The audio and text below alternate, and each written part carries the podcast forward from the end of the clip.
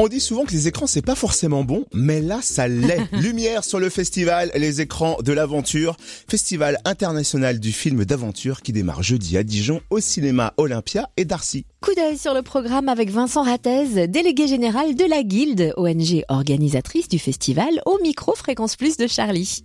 C'est la 29e édition dans un contexte un petit peu particulier, mais qui s'annonce bien quand même. Oui, ce sera un, très beau festival euh, des écrans de l'aventure cette année, car euh, s'il y a quelque chose malheur et bon, eh bien notons que les aventuriers sont souvent bloqués eux aussi cette année, et donc ils seront très nombreux à pouvoir être rencontrés et partager leurs rêves euh, à ce festival de Dijon. Alors quels seront les points forts de ce festival? Alors comme d'habitude, le festival euh, nous emmènera dans les airs, sur l'eau, sous l'eau, euh, dans les jungles profondes et dans des milieux extrêmement diversifiés. Et par ailleurs, nous aurons une très très belle soirée spéciale sur neuf jours à Raqqa, donc cet engagement autour de la reconstruction de la ville de, de Raqqa par une femme kurde.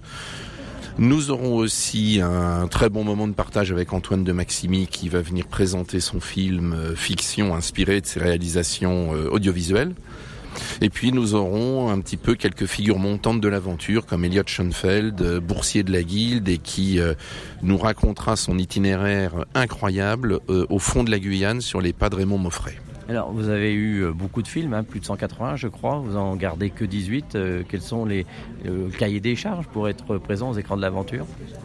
Alors, parmi les 180 films que nous recevons, il s'agit d'en sélectionner à peu près un sur 10 donc une petite vingtaine. C'est une mission très complexe. Il s'agit toujours de trouver le bon équilibre entre une belle aventure et un bon film. C'est-à-dire qu'une aventure extraordinaire, mais très très mal réalisée sur le plan audiovisuel, peu de chances d'être sélectionnée. De même qu'une réalisation, même à très gros moyens, mais sur une aventure qui n'est pas une aventure vécue, nous ne la retiendrons pas non plus. Après, il y a toujours une part de subjectivité. Alors, une dernière chose, le point important, c'est que cette année, il va falloir réserver, ça sera mieux.